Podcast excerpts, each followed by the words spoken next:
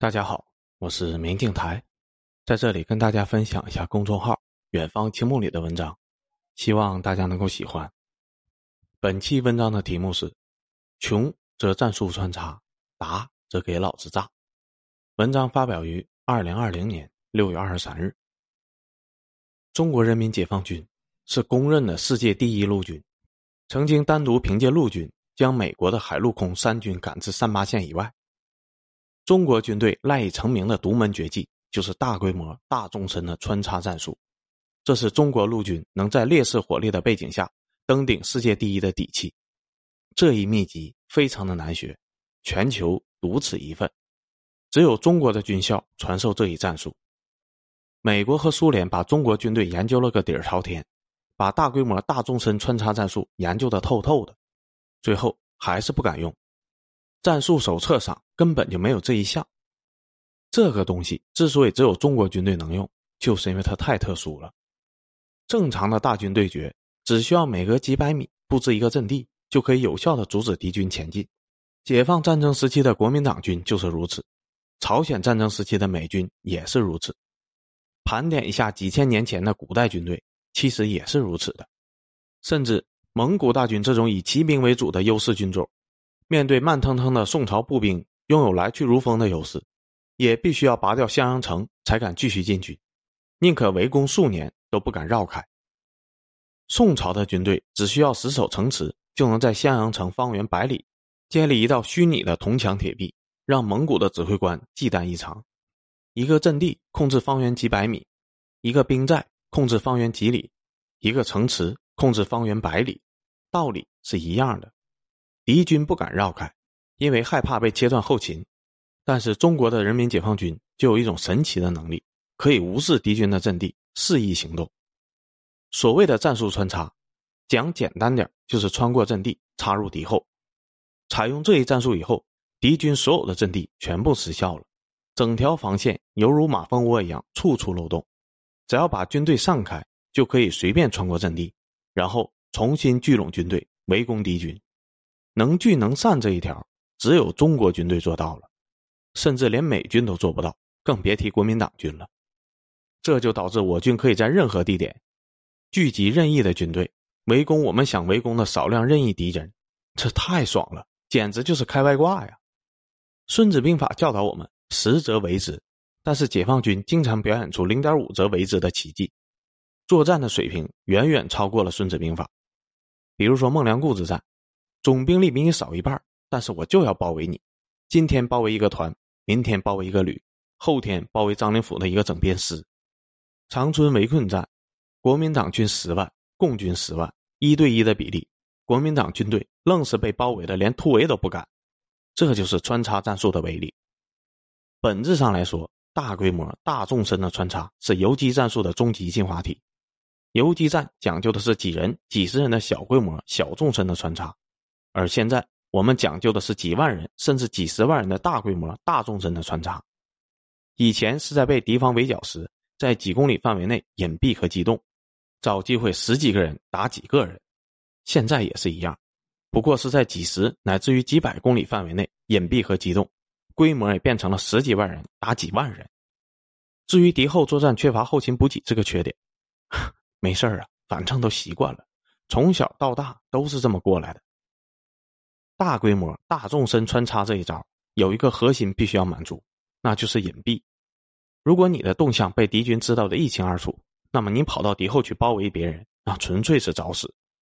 为了完成隐蔽和潜伏任务，邱少云被活活烧死在荒草地，一动都不动；冰雕连在夜色中全连都被冻死在阵地上，也一动都不动。这种可怕的纪律性让世界的军队震惊，让志愿军的穿插战术神鬼莫测。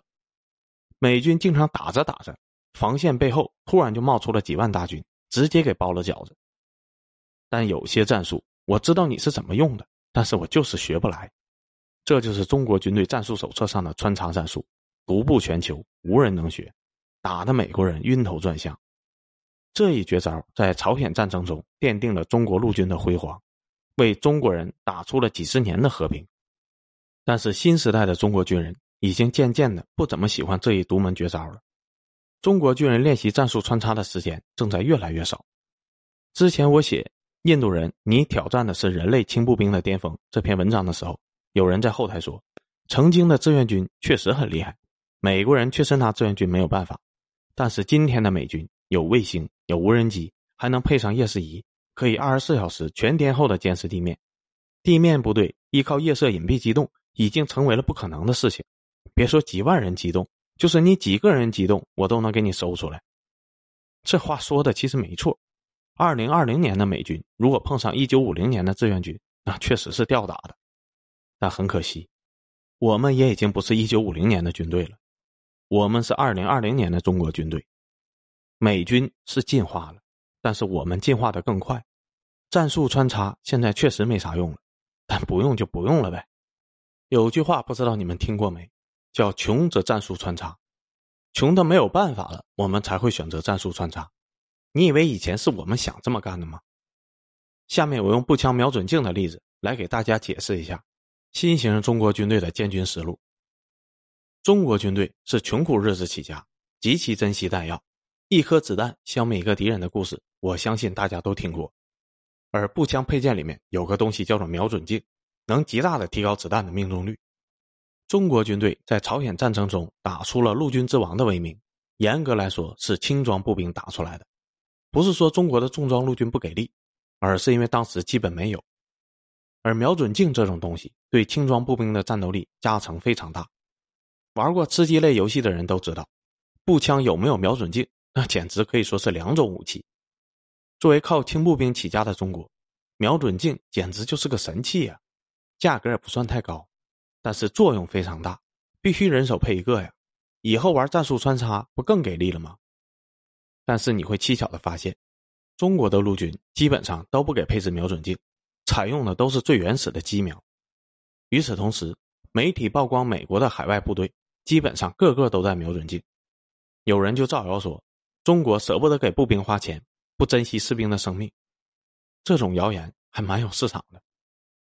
瞄准镜这个东西是步枪最容易受损的部件，怕摔、怕雨，甚至怕热，爬个山磕碰一下。都可能失焦，比宝贝疙瘩还要娇贵，寿命还特别的短，几年不用也会报废。但即便如此，它的成本也不至于不可接受。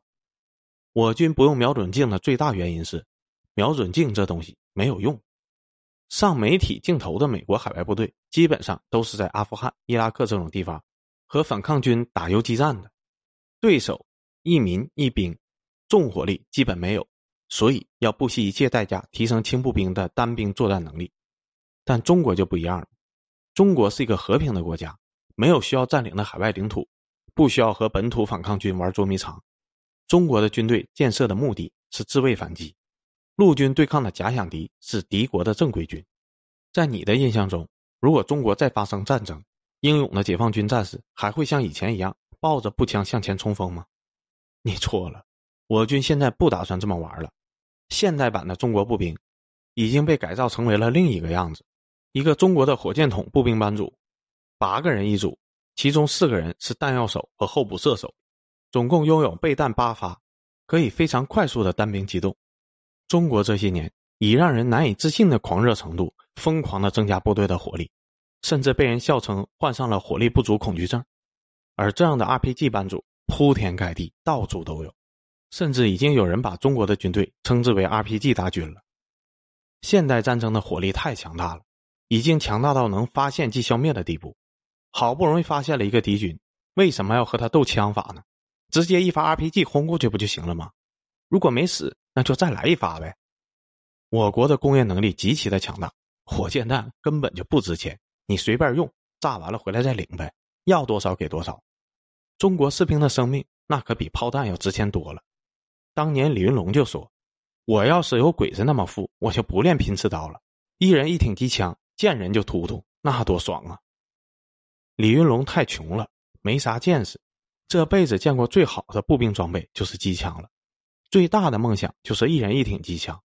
而现在的中国步兵，恨不能给你人手配上一个火箭筒，见人就炸，比机枪突突爽多了。当年的李云龙，一门破意大利炮就当成宝。最关键的时刻才肯拉出来用，但那都已经是过去式了。从全世界范围来看，战场上枪支造成的杀伤已经低至百分之十以下了，基本上就沦为了吉祥物。那为啥我们还要给陆军都配上步枪呢？因为步枪拿在手里能给士兵很强的安全感和力量感，而且很帅，抱在手里很好看，仅此而已。一个手持九五式步枪的中国陆军，能给人以非常强大的感觉，极其的威严；而一个抱着 RPG 火箭筒的中国陆军，啊，或许很强，但以民众的眼光来看，真的不怎么厉害，而且很土。真的，看起来好像在背着烟花爆竹一样。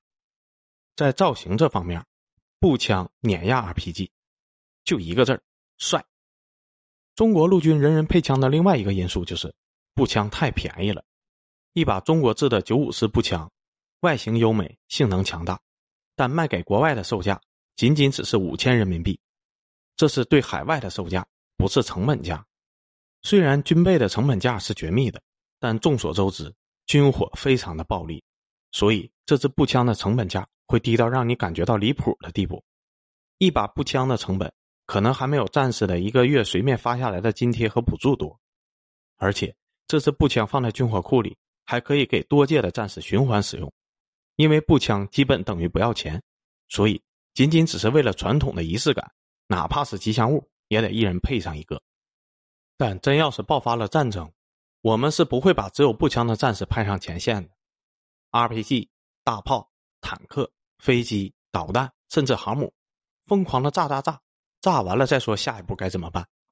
军队的内部把只配给步枪的单位戏称为治安军，打完仗以后，你们上去维持治安就可以了。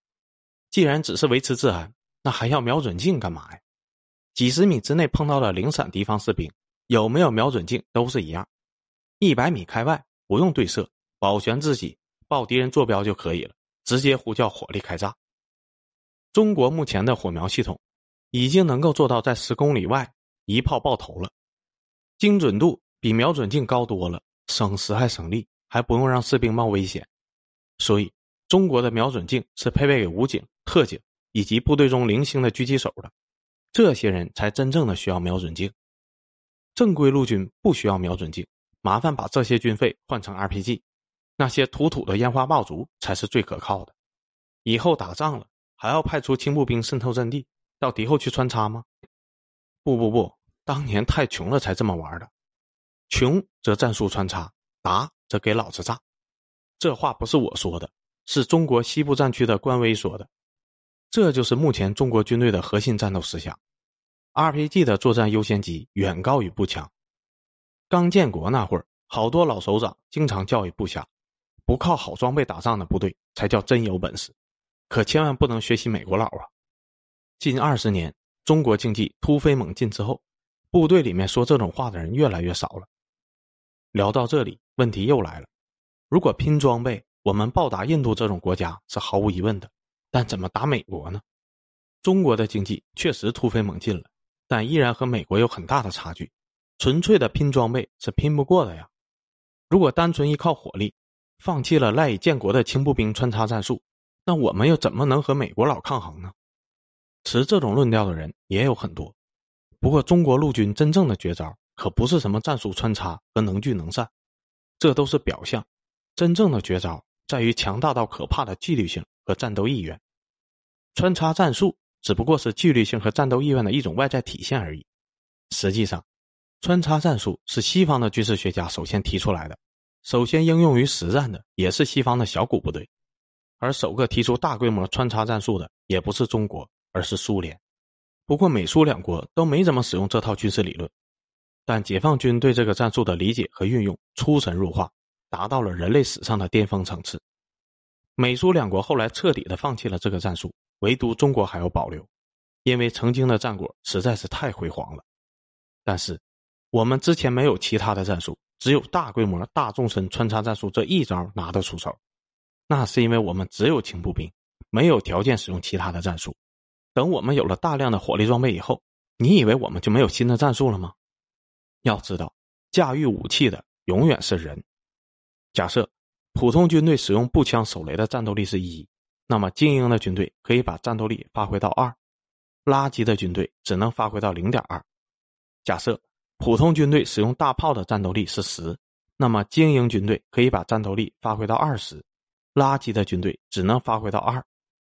假设普通军队使用坦克的战斗力是二十，那么精英军队可以把战斗力发挥到四十，垃圾军队只能发挥到四。没错，说的就是你，那帮海湾国家的垃圾坦克兵。同样是持步枪、手雷，精英军队对决垃圾军队可以做到一打十，但垃圾军队开坦克过来，再精英的军队也得牺牲到两个士兵才能拼掉一个坦克。如果是普通军队开坦克过来，精英军队就得牺牲掉十个士兵才能拼掉一个坦克，这才是军队意志力的真正作用。军队靠意志力作战，这句话说的意思不是说你拿步枪靠意志力就能干掉对方的坦克，而是说意志力是一种放大器，能让武器本身的威力呈现比例的放大和缩小。武器是死的，人是活的，再强的武器也需要人来操纵，都是坦克战，当坦克中弹。油箱被引燃，车厢开始冒火的时候，目标突然出现在了你的射击世界中。普通的军队立刻就跳车逃跑了，保住自己的小命要紧；而解放军的战士则立刻装弹，瞄准目标并发射。但就是因为这耽搁的几秒钟，车厢被火海吞噬，壮烈牺牲。轻步兵战术穿插的时代，我们有堵枪眼的黄继光，我们有在火海中一动不动的邱少云，这些人铸就了中国的军魂。代代相传，因为军魂的存在，将来我们必然会出现一个这样勇敢的坦克兵战斗英雄，这是理所当然的。大量拥有这种精神的坦克兵，能让我军的坦克对决美军坦克时可以做到以一敌二，这才是中国真正绝招的威力。强大的纪律性，强大的作战主观能动性，不怕牺牲的精神，拥有这些因素的军队，操纵的装备越强大。能发挥出来的战斗力也就越恐怖。长津湖战役中，为了伏击敌军，冰雕连的战士们被活活冻死在阵地上，全连死亡，化作冰雕。同样的战术，如果我们再次实行，但是把这位战士手里的步枪给换成了 RPG，并配备了足够的棉衣，那请问这支部队的战斗力会不会立刻成数倍的飞跃呢？哪怕是最崇拜美军武力的人，哪怕是最纯正的美分。也不会否认这么一个事实，那就是在同等装备条件下，美军是绝对打不过解放军的。但是现在，中美之间的装备差距在急剧的缩小，差距远小于朝鲜战争。当年的朝战，美军大肆倾泻火力，打出了范弗里特弹药量，我军穷没有办法，只能用战术穿插陪他玩。现在我军发达了，没有兴趣再用战术穿插了。再有敌军敢于挑起战争，就一句话：给老子炸！